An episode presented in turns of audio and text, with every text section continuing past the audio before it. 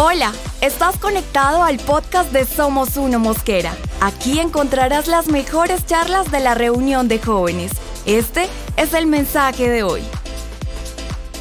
Bueno, hoy tenemos un tema que queremos compartir con todos ustedes en este segundo episodio de este podcast que yo sé que el de hace ocho días fue muy bueno para muchos, donde hablamos de lo que era un capricho, la obstinación. Eh, ¿Alguna vez tú te obstinaste con algo, Víctor, de pronto? Eh, sí, me obstiné con, con de pronto cuando llegué a la iglesia, llegué y me, me gustaba una, una, persona y llegué a la iglesia y creí que de pronto esa era la, la mujer que Dios tenía para mí, que Dios me la iba a revelar desde que llegué a la iglesia. Entonces como que eh, pasó, pasó tiempo y, y, pues me estrellé feo porque pues obviamente no era, pero me obstiné bastante y pude como... Eh, eh, experimentar que Dios eh, como que cuando habla eh, es como que uno debe como oír la voz y, hacer caso para que esa obstinación no nos lleve a tener como esos golpes contra la pared que a veces... Venga, pero yo no sabía cuál era. Esa parte de la historia no la, conocí yo. Creo que la pastora ya la sabe. Sí, yo, yo supe. Creo que Ruth te contó una vez ah, así. No, es que yo para la memoria soy pero chévere. Bueno, Víctor es parte de los 12 principales, fue de los 12 jóvenes, pero bueno, fue de esos jóvenes juiciosos, fieles, que se conoció con su amiga, eran consiervos en los 12 jóvenes con Ruth.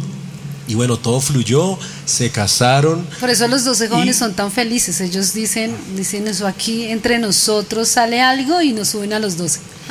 Y bueno, ellos subieron a los 12 principales, acaban de tener su primer bebé, una hermosa niña que no se parece al papá, gracias a Dios. gracias a Dios. Por eso es, que salió linda. Sí, salió linda a la mamá.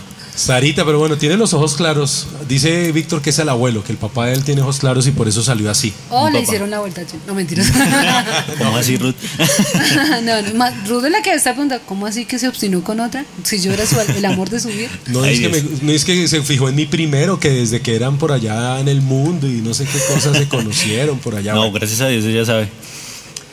Bueno, hoy vamos a tratar el tema esperar sí, pero ¿hasta cuándo? Creo que esa es la pregunta más recurrente de los jóvenes, de los solteros, que llegaron a la iglesia, que han hecho los procesos, que dicen, no, yo voy a esperar, yo voy a esperar. Y que uno les pregunta, ven, ¿y cómo va tu corazón? No, ahí esperando. Pero la pregunta es, esperar sí, pero ¿hasta cuándo? Esa es la gran pregunta del, del millón. ¿Hasta cuándo hay que esperar? Porque yo sé que muchos jóvenes dicen, bueno, yo, yo, yo creo que ya he esperado suficiente.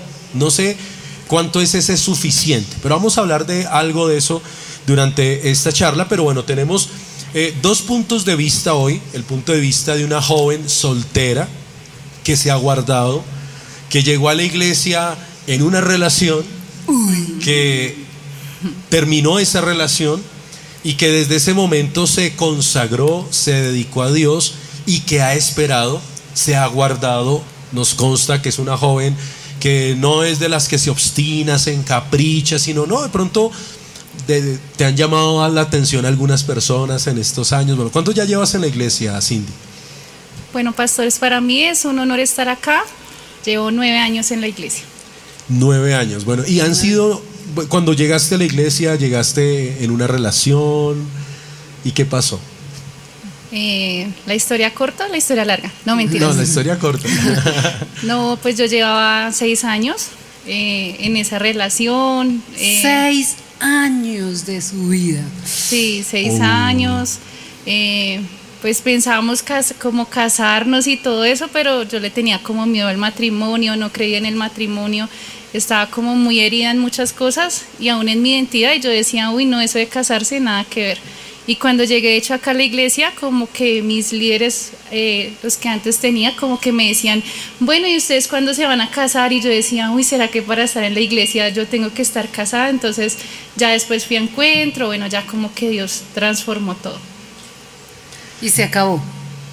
Eh, sí, se acabó, pues digamos que yo decía, bueno, ¿cómo le termino si aparentemente era una relación sana? Nosotros casi no peleábamos, como que como que todo era como aparentemente bien.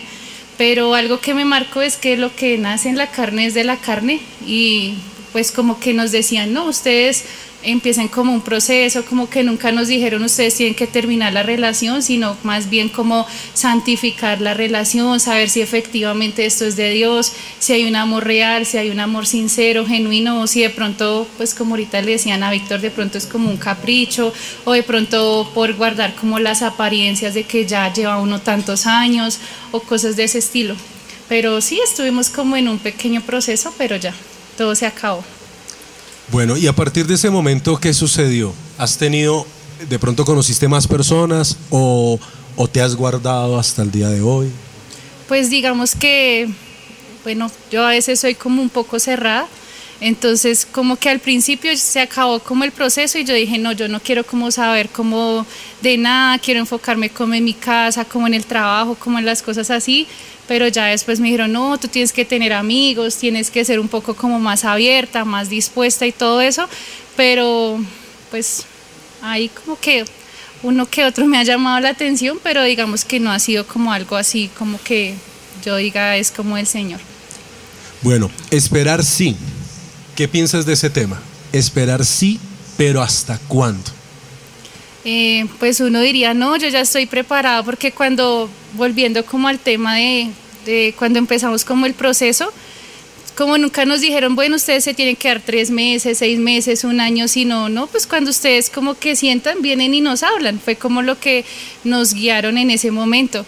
Entonces pasaron como 20 días y yo dije, no, pues yo pienso que ya, porque ya, pues yo ya he orado, yo ya he ayunado, ya todas esas cosas, y yo ya siento que yo voy a vivir una vida consagrada y pues yo ya él lo conozco, entonces yo pienso que ya, pero sin darme como cuenta de todas las cosas que yo tenía que arreglar en mi vida, eh, con mi familia, pienso que es muy importante pues como uno tener la relación bien con su familia, con su papá especialmente, como que yo tenía una relación aparentemente bien porque mi papá siempre fue como un papá chévere, como un papá súper, así como esos papás que no le dicen como nada a uno, que es como súper relajado. Son los papás que le gustan a los jóvenes, que no les diga nada, pero... Entonces... que los dejen hacer lo que quieran. Sí, él era como, no, pa, ¿qué tal cosa? Ah, bueno, sí, o sea, como que todo era así, de pronto mi mamá sí siempre ha sido como un poco más radical, un poco como más estricta en muchas cosas, pero yo tenía muchas heridas con él, entonces como que empezó ese proceso como de restauración en mi relación con mi papá,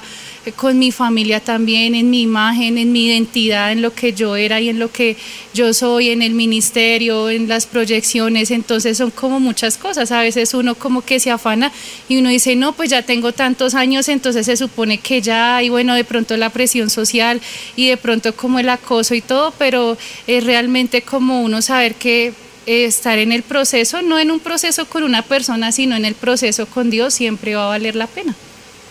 Bueno, este tema yo sé que no sé cuántos hay para que respondan en el chat. ¿Cuántos se han hecho esa pregunta? Esperar sí, pero ¿hasta cuándo? Cuando ya empieza de pronto a venir una etapa como de afán, como de angustia, como que es una guerra contra el calendario, contra el tiempo, donde algunos dicen, yo ya estoy listo, o sea, es que ya, o sea, yo ya he esperado demasiado. Y bueno, sí, como que dicen, sí, yo he esperado y no, hemos aprendido en la iglesia que el verdadero amor espera. Pero la pregunta es, ¿hasta cuándo? ¿Cómo fue tu proceso, Víctor? ¿Tú esperaste? ¿Hasta cuándo? ¿Cómo fue todo ese tema para que hoy, bueno, ya estés felizmente casado, disfrutando de tu bebé? Bueno, eh, sí, pastor, eh, pues yo llego a, las, a los 17 años a la iglesia, eh, pues obviamente lleno de, de, baja autoestima y de muchas cosas que viví en el mundo, en pandillas y demás, pero llego a la iglesia... ¿Pandillas, guerra y paz? Pandillas, guerra y paz, sí, el mateito. yo llego a la iglesia y pues aquí pues nos enseñan desde que desde que llegamos a la iglesia a guardar nuestro corazón, a que esperar trae recompensa y empezar, empezar como ese proceso de, pues como les contaba ahorita, llego y me, me, gusta una, una, persona en la iglesia y yo dije, no, pues, eh, yo digo, cristiana, todo, mejor dicho, concuerda ya. Sí, entonces yo pensé que de pronto iba a encontrarlo así de, de, primeras encontrar como el amor de mi vida, así como de rápido, pero el Señor como que me llevó a vivir cada etapa, primero a madurar y la pregunta que nos hacía el pastor es eh, esperar hasta cuándo, ¿sí? Hasta cuándo hay que esperar. Obviamente siempre la espera trae recompensa, la espera siempre va a traer buenos frutos, buenos réditos, pero también hay un momento en el que, por eso la sensibilidad del Espíritu Santo y cada proceso es tan diferente que uno tiene que estar alineado a la voluntad de Dios y Dios le muestra a uno en qué etapa puede estar. Entonces ahí es donde uno empieza a eh, actuar de acuerdo a la etapa en la que está y eso se lo marca el Espíritu Santo a cada uno de nosotros. Yo recuerdo que, no sé si me adelanto de pronto a los acontecimientos o, a, la, o al podcast o lo que vamos a hacer, pero algo que me pasó a mí en, mi proceso, que el pastor estuvo muy cerca ahí del proceso y, algo que el Espíritu Santo cada vez que yo estaba en... En, o, sea, de, para pasar de amigos, amigos especiales a noviazgos, el Espíritu Santo me hablaba y ponía en mí como esa, como esa no impaciencia, sino como se me iba la paz, pero era una, una, sensación buena que venía del Espíritu Santo y eso me llevaba a actuar, no en la carne, sino guiado por una palabra y pues obviamente con mis autoridades. Ya llega un momento en el que eh, hay que actuar, pero de pronto con, con la sabiduría del Espíritu Santo. Bueno, yo voy a leer algo que dice Eclesiastés capítulo 4, el verso 9, dice, la verdad más valen dos que uno porque sacan más provecho de lo que hacen. Además, si uno de ellos se tropieza, el otro puede levantarlo. Pero pobre del que cae y no tiene quien lo ayude a levantarse. Y también, si dos se acuestan juntos, entran en calor. Eso es muy literal aquí en la relación con mi esposa porque ella es exageradamente friolenta. Pues míreme cómo estoy aquí, estoy re friolenta, soy friolenta. Y dice, pero uno solo se muere de frío. Una sola persona oh. puede ser vencida pero dos ya pueden defenderse y si tres unen sus fuerzas, ya no es fácil derrotarlas. Entonces, eh, creo que hay varios aspectos que los queremos compartir en el día de hoy acerca del tema esperar sí, pero ¿hasta cuándo? ¿Qué tienes que decir, querida y amada esposa? Buenas. No, mentiras. Bueno, yo, yo pienso que sí hay un, un, un punto en el que ya se debe actuar. Pero ese punto, eh, perdón, mi voz, es que tengo mucho frío. Ese punto debe ser cuando la persona ya de verdad ha pasado por un proceso. Me gustaba algo que decía Cindy, y era que ella, eh, pues ellos llegaron con una relación, nosotros conocemos la historia, entonces ellos llegaron en una relación, yo conozco al joven, el joven está en la iglesia y ellos ahorita son amigos normales y no quedaron heridos o pensando que son el amor del uno para el otro, no, simplemente no era la voluntad de Dios y, y, ellos supieron... ¿Y qué tal si sea? No, mentiras. el muchacho ahí diciendo, ay, ¿qué tal? No, no, no, ellos saben que no y, creo que nosotros también sabemos que, que no que no, o bueno, yo no sé, Cindy, no mentiras. Eh, entonces, mm, como que es, ese, ellos supieron esperar, imagino, llevan seis, seis años de relación.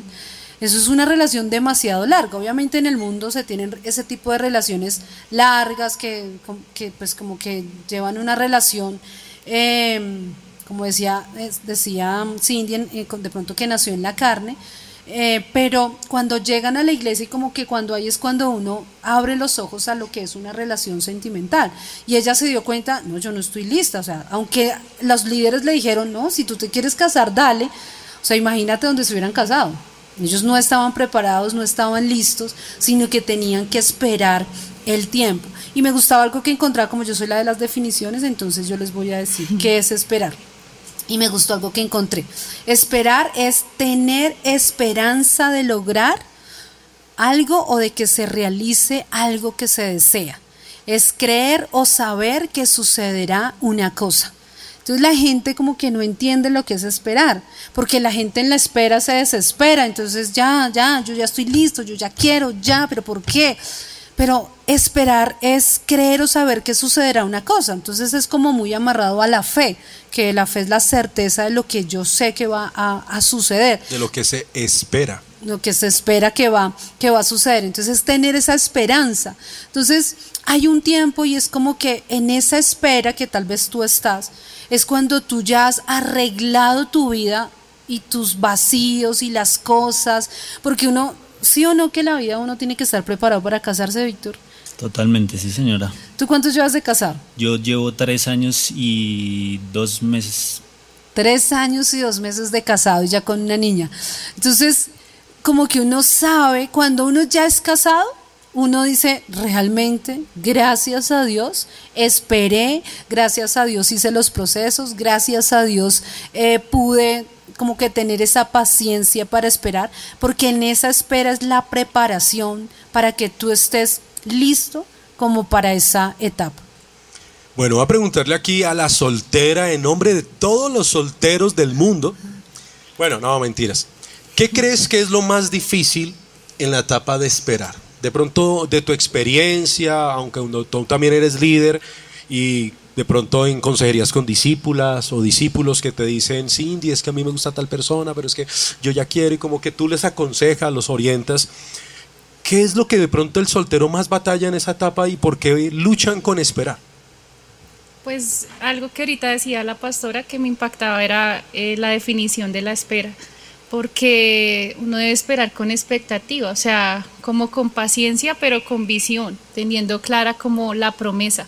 Pero normalmente el joven se frustra. A mí me ha sucedido eso, como que yo, de hecho, hace unos días, ah, voy a confesarme, eh, cuando la pastora hizo uno de los podcasts, creo que fue como los primeros, ella hablaba que cuál era como esa mentira que nosotros habíamos aceptado. Entonces como que yo le decía, no, yo siento como que no me voy a casar, ¿sí? Entonces como que ella me compartía una palabra y me ratificaba la promesa que el Señor me había dado, pero a veces puede venir como la frustración, o a veces como que dice, no, pero yo espero y espero, no, pero yo ya estoy formado en tal cosa, o sea, como que uno mismo se autoevalúa, pero no es como la autoevaluación humana, es como la autoevaluación que el Señor puede hacer en cada uno de nosotros y Él siempre conoce el futuro y Él siempre sabe qué es lo mejor para nosotros.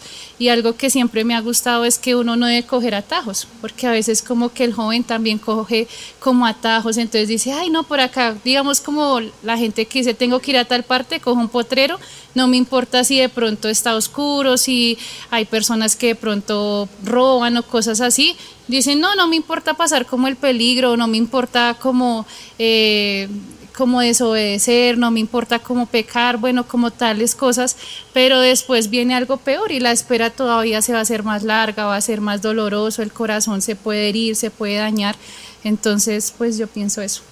Me gusta algo que dijo Cindy ahí, esperar pero con expectativa. Con expectativa y con visión. ¿Qué piensas de eso? Esperar con expectativa. Pues digamos que, eh, como, como la pastora decía ahorita, esperar es prepararse, ¿sí? Y pues para esperar, prepararse para qué? Pues para recibir algo que va a ser eterno y que va a ser muy especial.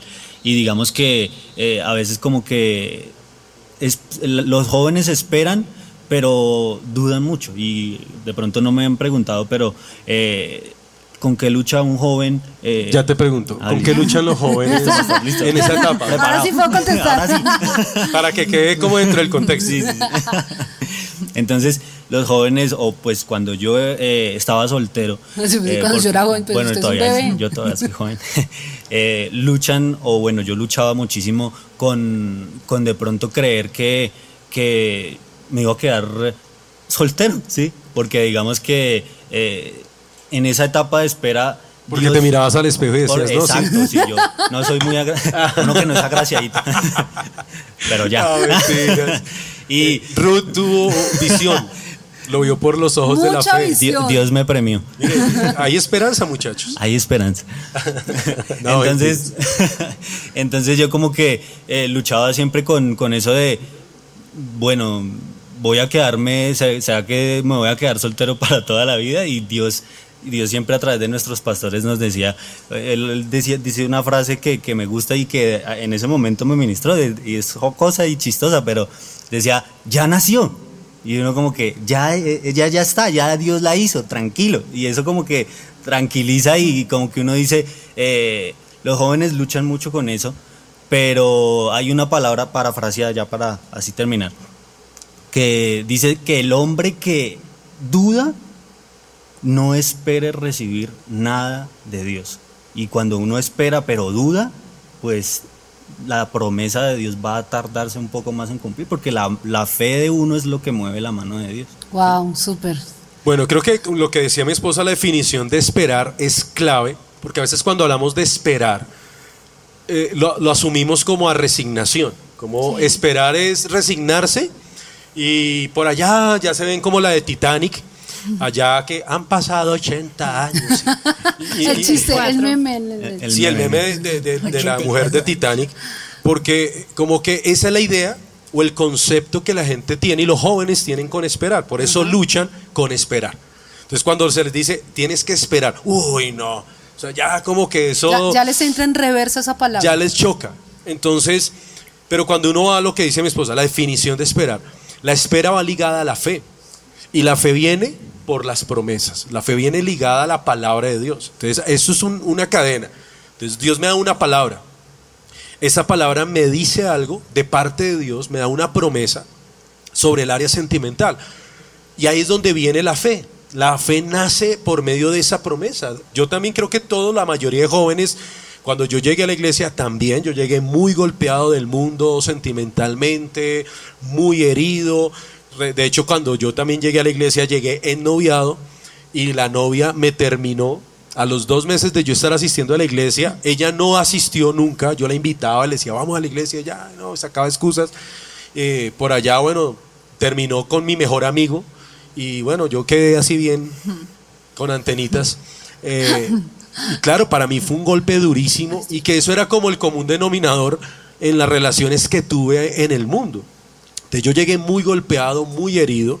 Y lógico, cuando uno llega a la iglesia, uno no cree en el amor, uno no cree en los sentimientos, uno no cree en el matrimonio. Yo no creía en el matrimonio, yo no quería. De pronto con esta joven, que fue la última novia que, que tuve, eh, pensamos en algún momento hasta casarnos. O sea, yo por ella hice locuras y fue ese amor enfermizo. De hecho, fue la novia que más me duró, como año y medio, como en tres secciones, porque terminábamos y volvíamos.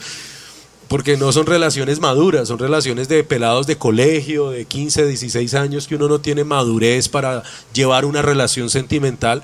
Y un día nos sentamos a hablar hasta del matrimonio y yo dije, no, con ella sí me voy a casar, mejor dicho, sin saber uno lo que, en lo que estaba hablando, porque uno no tiene ni idea de qué es el matrimonio, porque el concepto eh, del matrimonio es otro completamente. Entonces yo llego a la iglesia con esa prevención, con ese miedo, con decir yo no me vuelvo a enamorar, yo no creo en el amor, yo no me quiero casar, porque la herida que dejó esta persona pues fue muy profunda.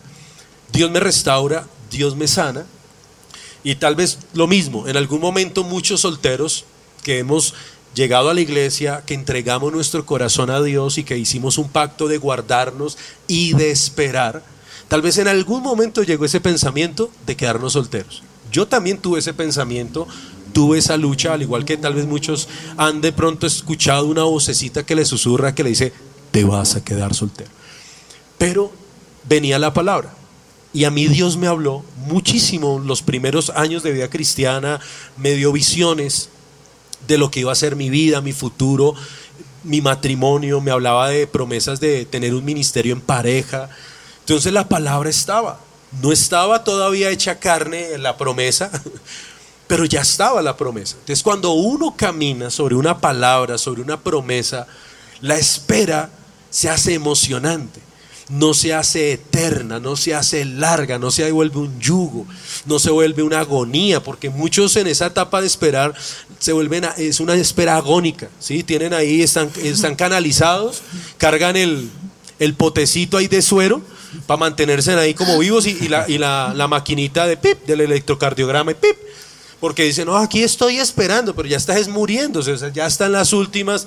Eso no es esperar, eso no es esperar como dice la definición de esperar, que es, ¿qué es que mi amor? Ya te digo. Vuelve a leerla así para que quede grabada. Tener esperanza de lograr o de que se realice algo que se espera. Creer o saber que sucederá una cosa. Creer que sucederá. Ese es el problema de los jóvenes. Por eso les cuesta tanto esperar porque ellos dudan. Entonces ahí viene la otra parte. ¿Cuándo se deja de esperar? Cuando yo empiezo a dudar. ¿De dudar de qué? De la promesa, de la palabra. Entonces cuando yo ya no creo lo que Dios me dice, pues ahí viene el afán, el desespero. Y es como dice Cindy, empezamos a tomar atajos. Porque entonces yo ya no quiero esperar. porque no me siento en la capacidad de esperar, porque empieza ese afán. Entonces vemos que fulano de tal se ennovió, fulano de tal también ya se ennovió, fulano se casó, Víctor se casó, no, mejor dicho, ahora sí. Entonces, ahí donde más de un joven empieza a, a sentir como la presión del tiempo y decir, no, yo mejor no espero más. Y es cuando toman esos atajos, es cuando hacen las cosas fuera del tiempo de Dios, porque no es el tiempo del hombre, es el tiempo de Dios para cada uno, pero terminan haciendo las cosas en su carne, eh, obstinados, encaprichados, porque dudaron de lo que Dios les había dicho. Entonces, por eso la espera se vuelve tan, tan, mo- como que tor- tortura, es como una tortura esperar. Entonces, cuando hablan de esperar, aquí esperando, pero como, como el yugo. No, cuando esperar es una expectativa de algo que tú ya sabes que es un hecho. Es como, perdona ahí te interrumpo, mi amor. Claro, mi amor. Pero es como, esto lo entiende mucho una mujer cuando ha tenido hijos. O sea, uno le dicen, uno se da cuenta que está embarazada porque, pues porque dejó de llegarle lo que tenía que llegarle. ¿Qué? Eh, una visita. Y uno no ve nada, uno no sabe, pero uno está esperando y sabe que hay algo dentro de su vientre que está creciendo, que luego mm, es más grande, que hace dar hambre, que hace crecer el estómago, que hace subir de peso, Que hace dar náuseas. que hace dar náuseas. eh, Y en esa espera, yo sé, yo no estoy dudando, ay no, qué tal yo no tengo un bebé en el estómago, ay no, qué tal no, qué tal, qué tal estas pataditas que siento sean, sean más bien otra cosa. No, uno sabe que uno tiene un bebé por dentro. Entonces así debe ser la espera que vienen de pronto pensamientos a querer robar eh, la palabra o a querer que, que tú dudes. Y algo que, que, que hablaba en ese podcast, ese fue el podcast con el que abrí. Como, ¿Tú has escuchado mi podcast, mi amor? Sí. Ah, no todos los he escuchado porque pues son muy de mujeres, pero No. sí he escuchado uno que otro y me ha edificado. son de mujeres. De hecho he conocido cosas de tu vida que no sabía. Oh, sí, yo ahí cuento hartas cositas.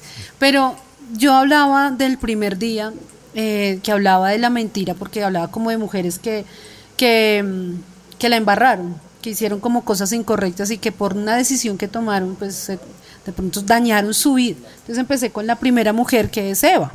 Eva tenía el paraíso, tenía todo en su casa, tenía un buen esposo, tenía una buena casa porque ella estaba en el huerto del Edén, tenía todo lo que pudiera desear, pero estando ahí dejó que la serpiente le hablara. Y algo que el Señor me mostraba era que la serpiente le mostró la mentira del diablo, o sea, el diablo le mostró la mentira como una verdad. Y ella empezó a ver la mentira como una verdad. Entonces le dijo, con que Dios te ha dicho que tú no puedes comer del fruto, de- del fruto, del, fruto del, del huerto. Y ella le contesta, no, puedo tomar del fruto eh, de, de todos los, menos el del conocimiento del bien y del mal. Y dice que ella vio, y dijo, no, no va a pasar eso. Tú- eh, Dios sabe que tú no te vas a morir.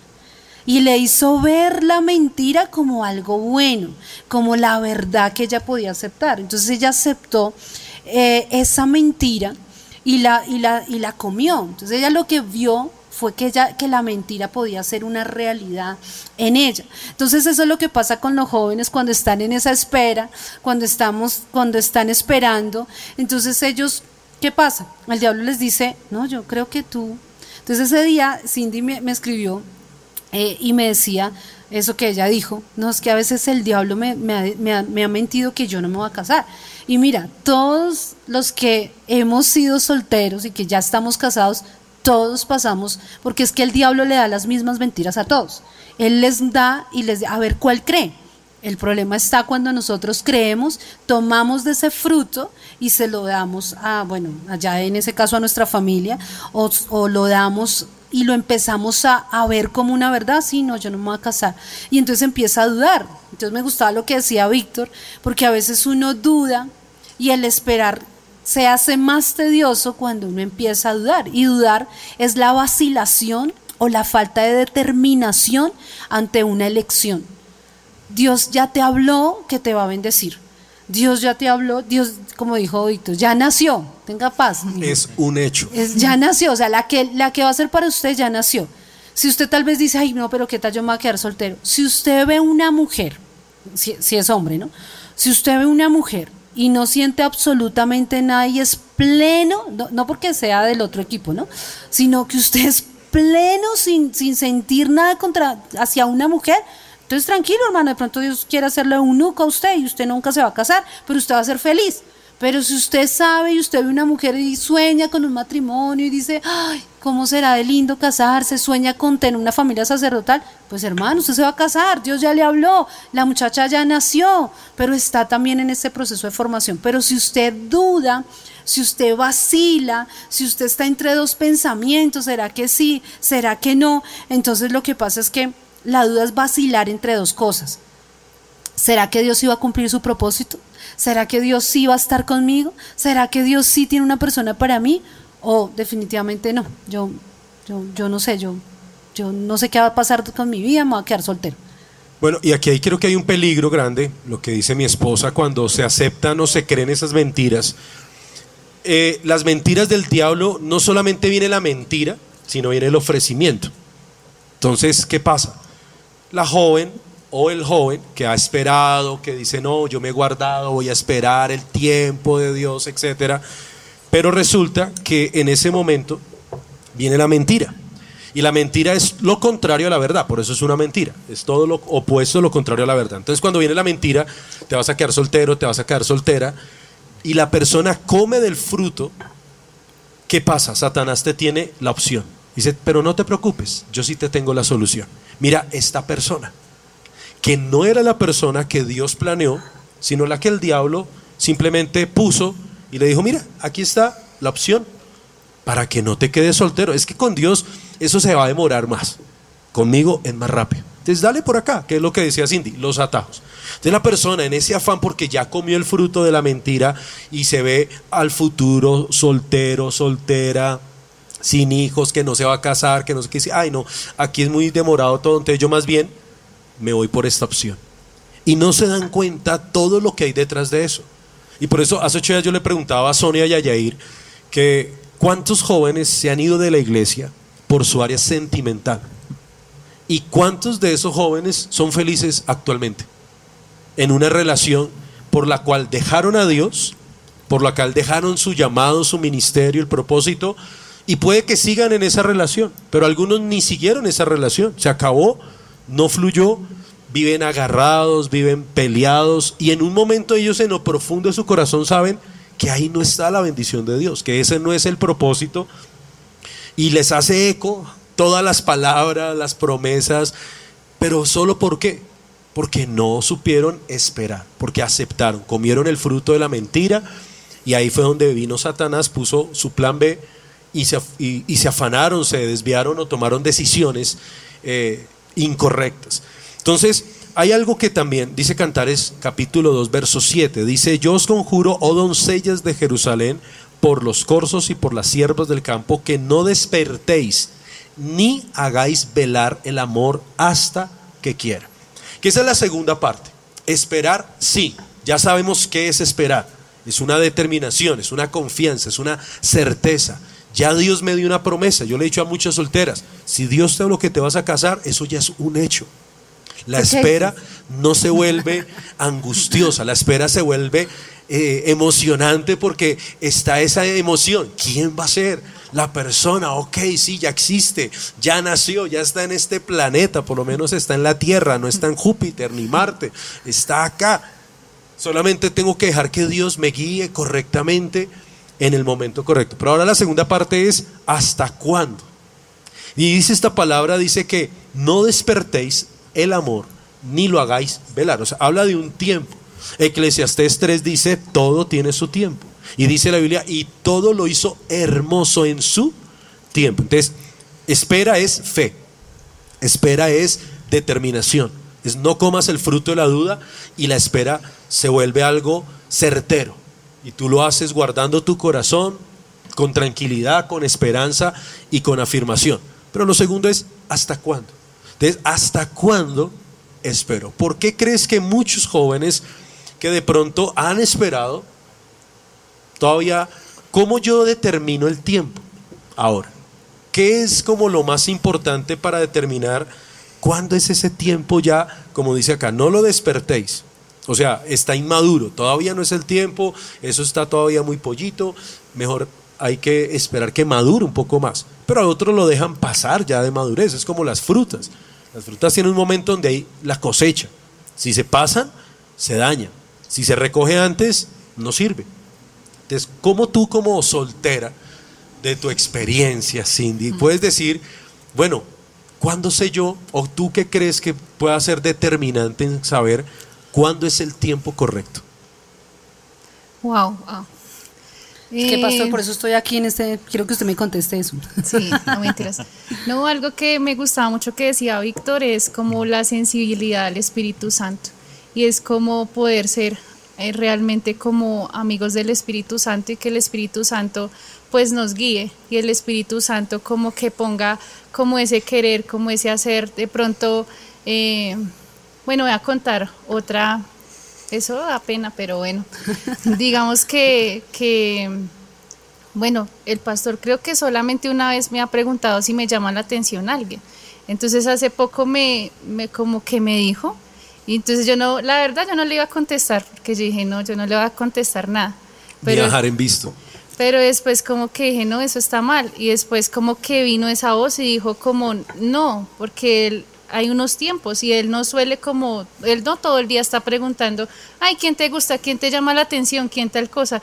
Yo decía, no, es porque ahora no estoy diciendo que ya voy a entrar en, una, en un proceso o algo así, no, porque no, no lo sé, pero lo que sí sé es que como que hay un como que hay un tiempo especial y hay un tiempo como específico para cada persona.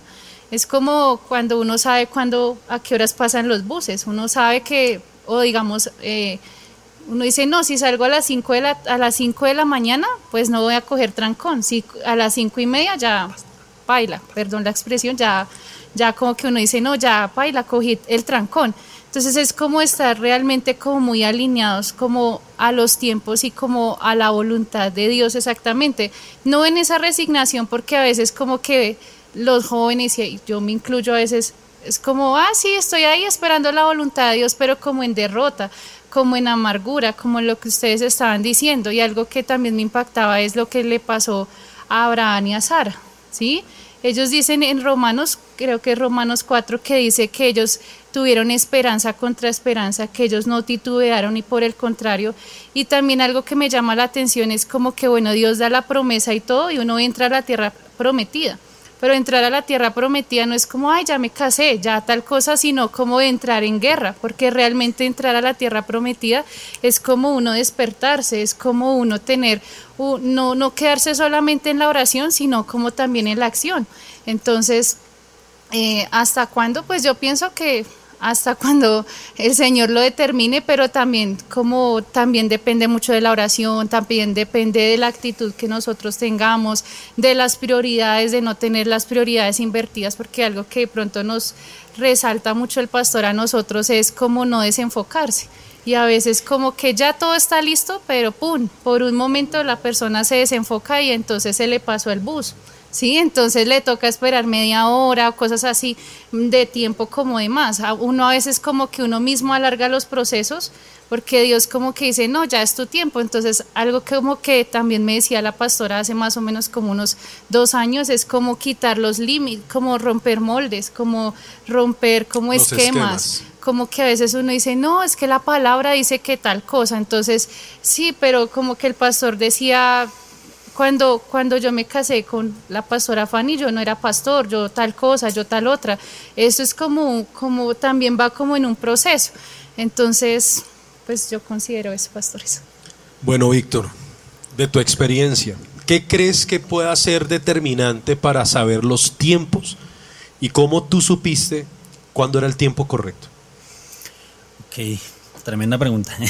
bueno, eh, esa es la pregunta. Mira, todos están aquí diciendo, Mire, si responde, mejor dicho, ya. Eso pagó la avenida.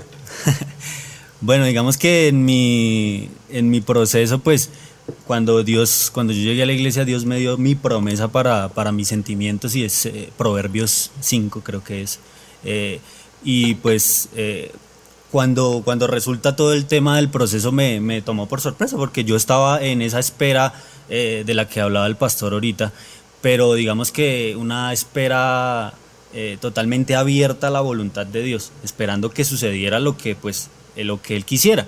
Pero digamos que qué determina que uno, o sea, ¿cómo se dado cuenta uno que está como el rejito quemado, tibio, frío, caliente, ¿sí? Como que de verdad como que tengo que hacer algo, ¿sí? Es como... hay muchas características o muchas cosas que hacen o, lo hacen ver a uno, uno se da cuenta de que está preparado o que puede llegar a estar preparado. Tienes una cierta madurez, te vales por ti mismo económicamente en tu casa, eres responsable, tienes un ministerio, tienes la edad y a veces hay muchas, muchas personas que están así y dicen, pero ¿y qué es lo que pasa? ¿Qué es lo que toca hacer? Y de pronto eh, les falta como, como que le dejan todo a Dios, ¿sí? Como que, y sí, Dios lo hace y Dios orquesta todo y cuando el plan es de Dios, Dios se encarga de todo, pero a veces como que, pues esperando en el Señor y como que, por ejemplo, quieren de pronto conocer a esa persona especial, pero ni siquiera tienen amigos, ¿sí? No tienen amigos y como que, bueno, lo conocí un día y esa es la del amor de mi vida, ¿no? Uno conoce al amor de su vida eh, siendo amigo de esa persona, ¿sí? Yo conocí a mi esposa cuando eh, éramos conciertos, ella llegó a la iglesia, era discípula de mi hermano y yo la conocí como casi una discípula y empecé a conocerla, a mí no me gustó. La empezó a consolidar. La consolidé, pasó, pero... y yo empecé a conocerla y, empezamos a hablar, de pronto no con una... Con, una eh, doble intención doble intención sino como enseñándole de pronto yo era más antiguo en la iglesia el ministerio, vamos a hacer visitas de consolidación y así fuimos conociéndonos y de verdad pues ahí surgió ese sentimiento, pero sí como que hay jóvenes que se quedan como muy, muy quietos y hay como que la fe sin obras está muerta, ¿sí? Y no es solo creer, sino eh, ser, ser más abierto, conocer personas, no boletearse, sino como ser amigos, ¿sí? Hacer cosas de jóvenes, hay jóvenes que son muy, se vuelven adultos muy rápido y no disfrutan esa etapa. Y esa etapa esa etapa de, conocer de salir a cine de hacer planes de amigos de ver películas con amigos hasta autocine porque ahorita no se puede bueno, ahorita autocine. Pero todos esos planes enriquecen la vida de uno. Y preguntan y si no tengo carro llega el carro del mercado. Entonces eso enriquece muchísimo todas las áreas y también nos lleva a encontrar esa, esa persona. Entonces como que eh, eh, ya para cerrar ahí, el, el, Espíritu Santo le dicta a uno las, eh, en qué tiempo uno está. Cuando el pastor, yo no sé si el pastor recuerda que eh, estábamos un domingo acá y yo tenía, Dios me dio una palabra, decía, al que golpea se le abre. Y estaba yo en amistad especial con mi esposa y yo tocaba, yo toco aquí en la banda y yo toda la mañana ministrando y tenía esa, esa como intranquilidad porque yo dije, yo voy a subir y voy a hablar con el pastor y le voy a decir, porque yo siento que es el Espíritu Santo que ya quiere que yo pase a otro nivel. Y estaba muy inquieto, fui a la casa, volví, el pastor estaba en el café, sentado con mi líder. Y yo, esto es de Dios. Y nos sentamos a hablar y yo una determinación, porque Dios me había dado una palabra, me ha dicho, se va a mover así. Y yo le dije, pastor, yo creo que con Ruth ya estamos preparados para pasar a una siguiente etapa. Y el pastor como que pues lo pensó y bueno, ahí hablamos y, pasamos a esa, nueva etapa. Después de eso, eso fue el 18 de diciembre. Tres meses después, eh, nosotros entramos en un, pasa algo en el ministerio y entramos al equipo de 12 y digamos que Dios me dictó que hiciera eso porque era parte del plan. ¿sí? Entonces, cuando estamos alineados a la voluntad de Dios, escuchamos la voz de Dios, hacemos lo que Él nos dice que hagamos, pues el plan es casi perfecto, no hay falla, no hay margen de error. ¿sí? Bueno, eso, que dice Víctor es bien, bien importante porque hay los dos contextos, el que va a paso de tortuga pero como que no entiende los tiempos y el otro que va como una flecha, mejor dicho, va y se estrella y, y son los dos extremos. Entonces, porque los jóvenes son así, unos porque no hacen nada y otros porque ya hacen más de lo que tienen que hacer, entonces van más acelerados. ¿Tú cómo supiste cuándo era el ah. tiempo, mi amor? Bueno, algo en cuanto a lo que están diciendo, porque está muy interesante, porque son otros puntos de vista y, ojalá ustedes estén ahí captando lo que se está hablando acá. Eh, es que es entender esa palabra. O sea, si hay un tiempo establecido, hay un tiempo, pero el tiempo no es un día. es un tiempo, un lapso de tiempo. Y algo que dice ahí la palabra que tú leíste, dice, no despertéis ni hagáis velar. Son dos cosas eh, opuestas. Hacer velar es dejar pasar las oportunidades, ¿sí? Es dejar pasar, es ya mm, no hacer algo. Entonces me gustaba lo que decía Víctor, o sea, yo de pronto, él como hombre lo ve, lo ve de esa forma, entonces, y, lo dijo de una forma que es, es así, muchos eh, jóvenes se vuelven adultos y, y, no, no tienen esa oportunidad o no, no, no tienen ese círculo de amigos y entonces dejan velar porque tal vez ha pasado o no o están donde no deben estar o se vuelven demasiado ¿cómo se dice? Eh, intro ¿cómo se dice? Introvertidos. Sí, bueno, muy introvertidos y como que no, no tienen esas, esos momentos para que se den las cosas. Pero despertar, me gustaba lo que dice despertar, es le voy a decir. Despertar es hacer que alguien deje de dormir o interrumpir el sueño de alguien. Entonces yo no sé cuántos les gusta dormir. Yo levanto la mano, que me encanta dormir. Yo creo que si hay algo que es delicioso es dormir. Hasta cuando llega una hija y le dice, papi. Papi, el desayuno. Desayuno.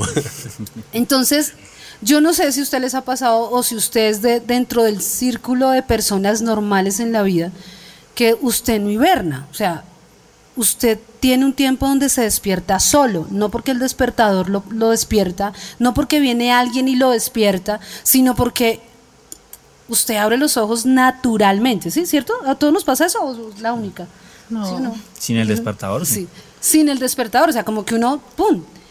Y uno puede hacer esto, seguir durmiendo, aunque tenga que ir a trabajar, y dice, ah, cinco minuticos más, cinco minuticos más, cinco minuticos más, entonces esos son los que velan el amor, ay, cinco minuticos más, no importa.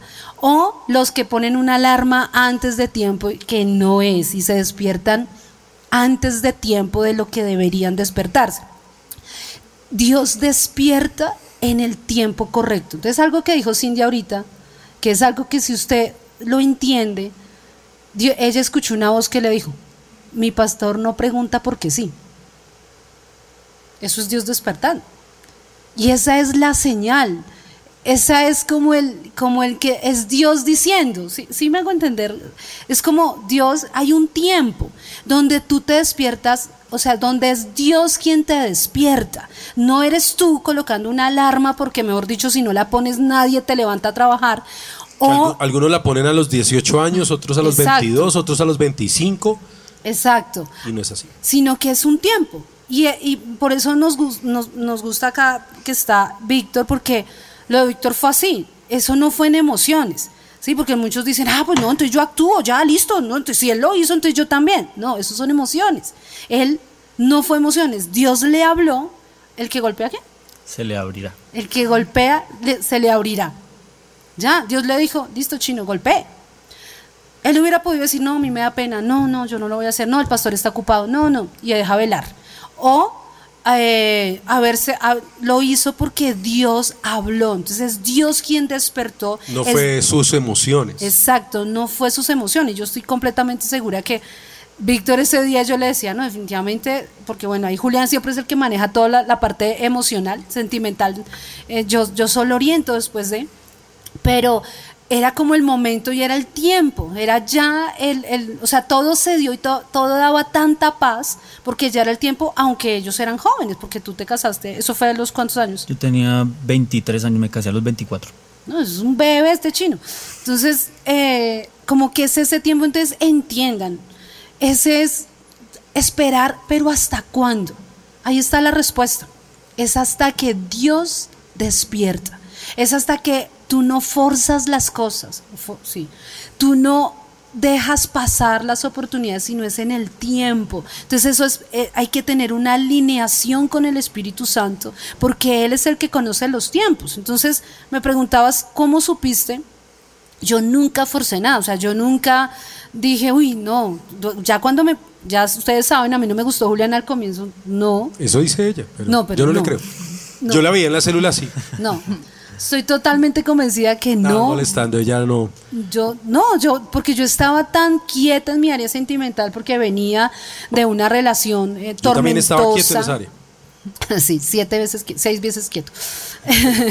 Entonces, nada, pero cuando ya me empezó a, a llamar la atención, yo no, yo no me aceleré, como, no, listo, ya me gustó Julián, entonces tú ya es, tú ya es de Dios, o sea, tú, yo ya voy a empezar aquí a, a mover mis influencias o, a, o, a, o mejor dicho, aquí a hacer lo que yo puedo hacer humanamente. No, era el Espíritu Santo siempre hablando y siempre haciendo las cosas. Yo nunca forcé, como que, como que esa es la señal, uno nunca tiene que forzar nada, no tiene que, sino las cosas se dan. Cuando es de actuar, Dios te habla que debes actuar, pero cuando eh, no es el tiempo, entonces no debes forzar las cosas.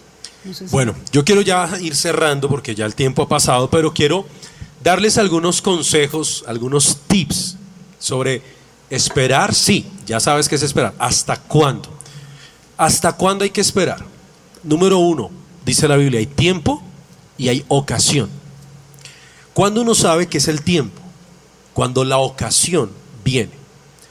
A veces, lo que dice mi esposa, a veces nos aceleramos. Todavía no es el tiempo porque no ha venido la ocasión. Entonces es cuando estos jóvenes se aceleran y acomodan todo. No, o sea, han orado por alguien, sienten algo por alguien, pero ellos actúan en sus emociones, no en el tiempo de Dios. Y es cuando se adelantan. Entonces es cuando le abren el corazón a la persona sin que fuera el tiempo. Porque fue la emoción, es una pasión, lo que hablamos hace ocho días. Cuando hay un capricho, cuando hay una obstinación, eso lo único que trae es afán.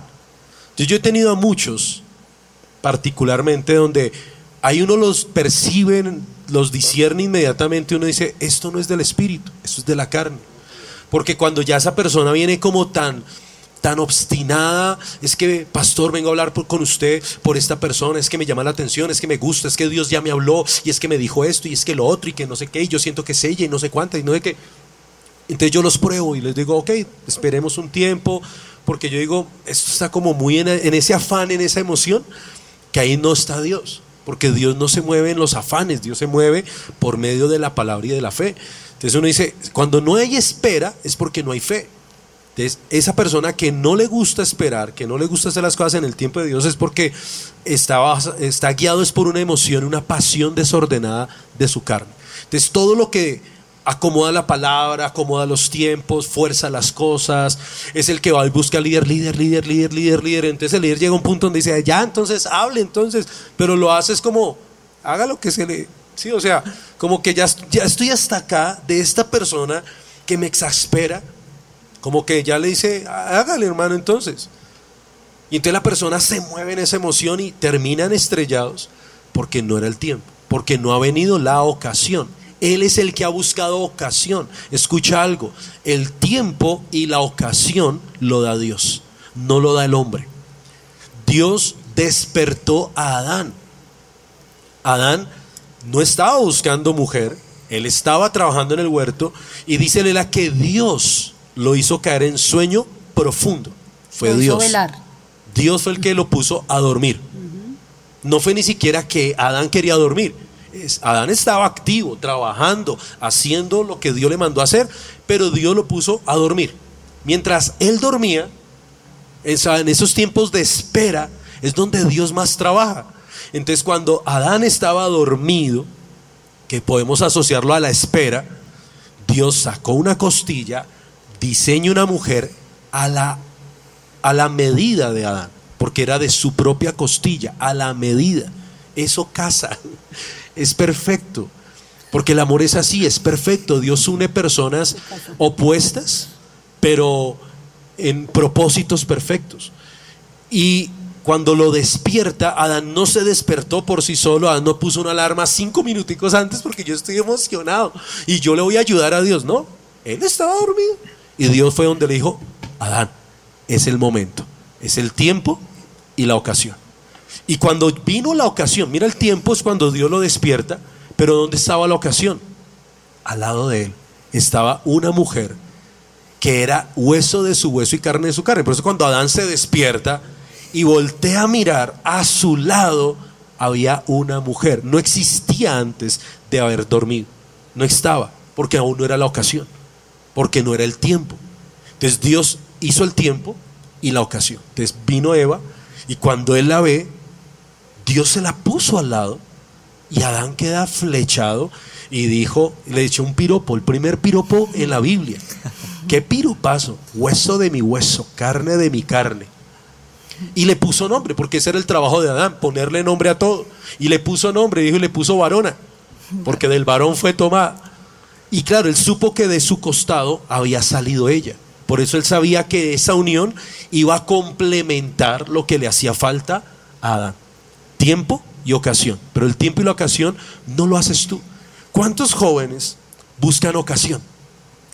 Yo eh, en esa experiencia, antes de ya conocer a mi esposa, con la joven con la que me obstiné, y yo acomodé la palabra a ese sentimiento, a esa pasión desordenada que había en mi corazón por ella, porque yo quería que fuera ella, y yo trataba de esto, entonces yo buscaba ocasión.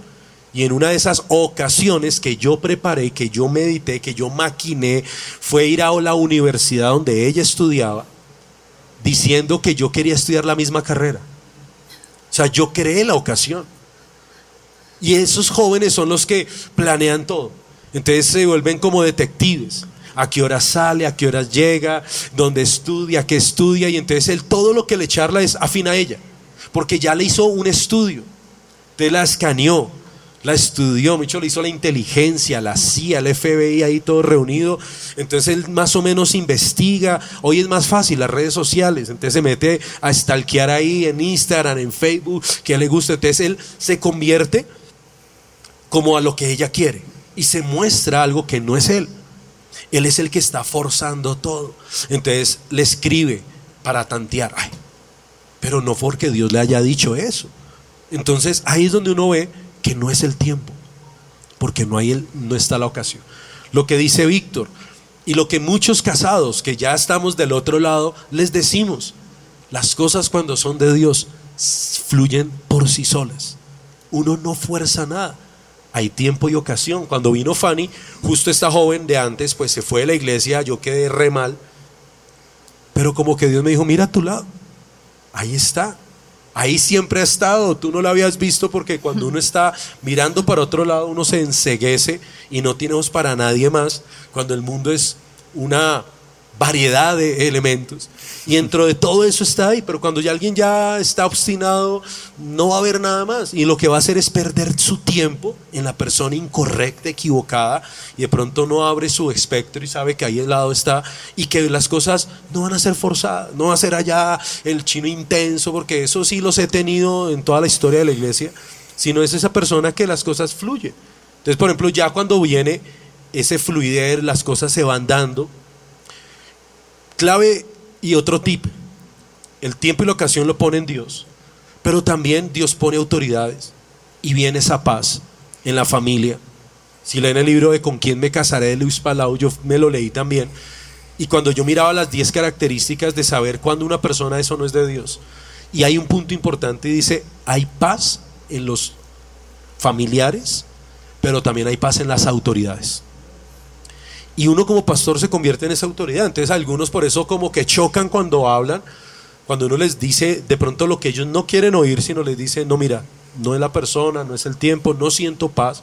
Obviamente el que más debe sentir paz es la persona, pero hasta eso también lo acomoda. Porque uno en el fondo no siente paz, pero de pronto está tan llevado por la apariencia física de ese joven o de esa jovencita, que como que él asume que es de Dios y él, y él como que, como que, como que disfraza o, pone una paz que no está de verdad en el corazón. Entonces, tiempo y ocasión. Las cosas se dan por sí solas y Dios es el que pone el tiempo y pone la ocasión. ¿Cuándo es que hay que esperar? ¿Hasta cuándo? Pues hasta cuando venga la ocasión. Y va a venir una ocasión. Está atento cuando venga la ocasión. Y cuando venga la ocasión, entonces cuando tú vas a entender que están los tiempos. Y tú dices, bueno, ya vino la ocasión. Las cosas empezaron a dar por sí solas, sin forzar, sin, sin, sin irse en contra de nadie, sino que van fluyendo. Yo recuerdo lo de Víctor, porque ellos, bueno, se gustaban, ya empezó a nacer un sentimiento, pero estuvieron quietos un tiempo. Estuvieron que ser como un año más o menos. Sí, varias veces eh, así abiertos para. Entonces estaban ya. Para conocernos. Con se conocieron en grupo, se conocieron como amigos, pero Víctor pues estaba abierto, Ruth también estaba abierta al- a la voluntad de Dios, no eran cerrados que si no es ella, si no es él, yo me mato, yo me el- del puente Colanta, no, estaban abiertos a la voluntad de Dios, esperando con fe, con paciencia, pero vino la ocasión. Yo recuerdo que estaba en un encuentro de jóvenes, Víctor estaba de guía en ese encuentro de jóvenes, y yo me le acerqué a Víctor y le dije, "¿Y ¿cómo va su corazón? Después de echarme a la piscina. Después de mandar, entonces le pregunté a Víctor, ¿y cómo está su corazón? Y Víctor, no, pastor, pues no, usted sabe que, pues a mí me gusta Ruth, ya, usted está firme ahí. Sí, sí, sí, pastor, no, yo estoy firme y lo que usted siente está seguro. Yo me acuerdo que más le pregunté a Víctor ese día, yo ahí tanteando el terreno, ahí vino la ocasión.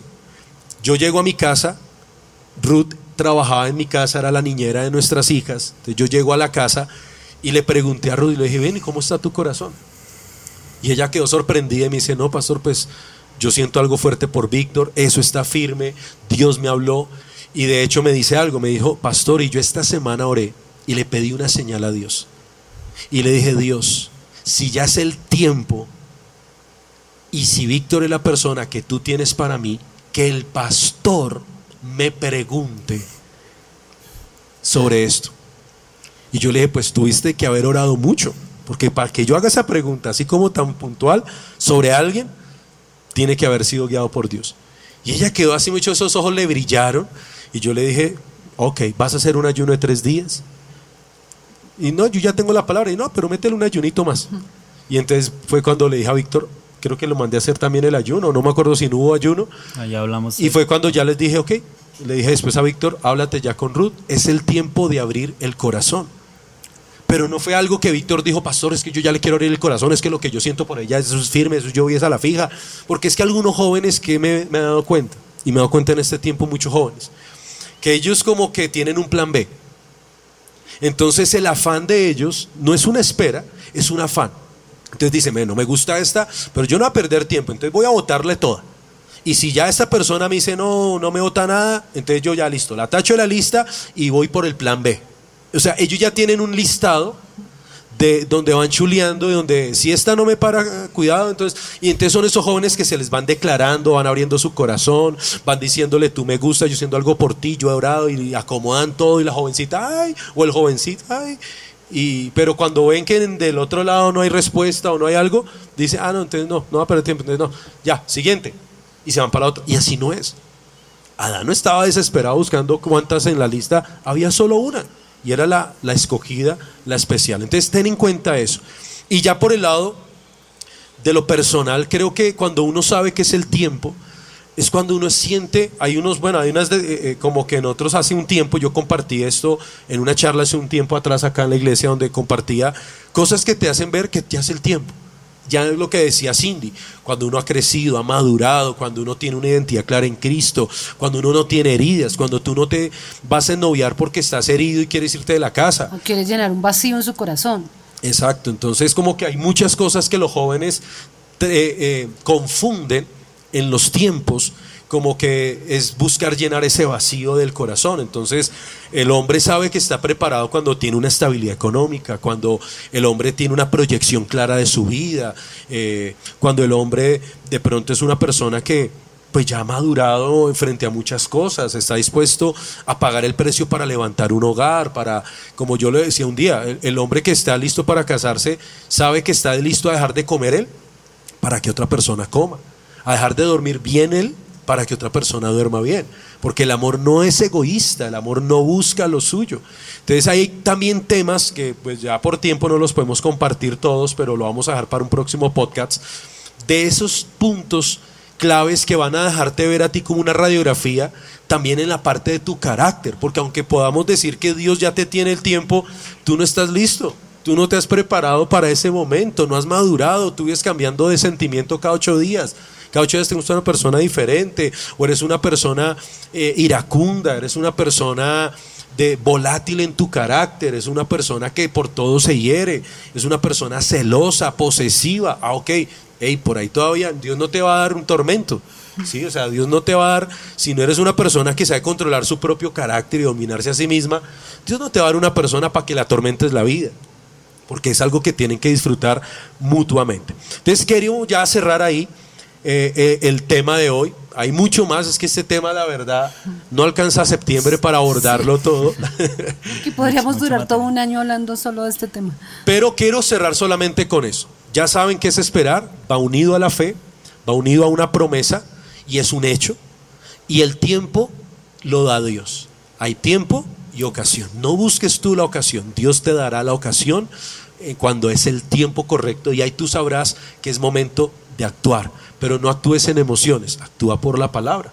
Actúa como hizo Víctor, que recuerdo Víctor ese día, Dios, dijo, Dios me habló, Dios me habló y supimos que Dios le había hablado definitivamente y ese mismo día entró la bendición. Recuerdo que Jaime también vivió eso, porque Jaime también estaba ahí detrás mío durante, pastor, que si ya, pastor, que si ya, y yo no, hermano. Hasta por ahí un día se dejó embombar de los conciertos después de un asado. Lo embombaron, esos conciertos así todos, hágale hermano, hágale que hoy es el día, hágale, hágale. Y él, no, no, yo no creo, hágale, hágale, hágale, mira, el pastor está contento, eso cuando el pastor está contento, eso novia a todo el mundo. Y se fueron así y él, pastor, no, es que, pues yo siento que ya, ¿Quién le dijo que ya? Quedó. Porque no era el tiempo. Porque no era el tiempo, y no hubo la ocasión. Eso, eso fue una presión de los conciervos. lo echaron al agua y salió fue antes todo confrontado. Eso los conciervos siempre hacen unas chéveres. Se la hicieron de, de buena. Pero cuando vino en la ocasión, cuando vino el tiempo y la ocasión, Dios le habló y Dios le dijo qué debía hacer. Te recuerdo que un día me buscó, me dijo, pastor, quiero hablar contigo. Yo le dije, hermano, si es del tema sentimental, ese tema está vetado por ahora y él quedó frío y se iba a ir. Pero él se devolvió y dijo, pastor, es que Dios me dio una palabra, solamente quiero compartírtela. Y yo, ok, listo, te escucho. Y me leyó la palabra. Y la palabra era muy similar a la de Víctor, que era como de actuar, como de moverse, como que ya era el tiempo de actuar. Y yo cuando escuché la palabra, Dios me habló y me dijo, ya es el tiempo, ya es el momento. Y le dije, ok, hazte un ayuno de tres días, busque esa confirmación. Hablé luego con Michelle también le puse a hacer lo mismo y luego vino la ocasión donde los llamé a los dos y le dije, eh, Michelle, es que él tiene que decirte algo, entonces quiero que ustedes dos hablen y abran su corazón. Vino la ocasión. Él no buscó la ocasión. Cuando buscó la ocasión, la puerta estaba cerrada, porque fue en sus fuerzas y en sus emociones. Y ya para cerrar definitivamente el tema de hoy, porque algunos que han escrito en el chat preguntas sobre este tema, dice alguien ahí que bueno, esa es una pregunta que quiero responder. Ángel David dice, si yo fallo en la espera, la que fue creada para mí también es perjudicada. No sé, mi vida, ¿qué tienes que responder acá? Yo digo que sí. ¿No? Bueno, no sé. ¿Qué dice Víctor?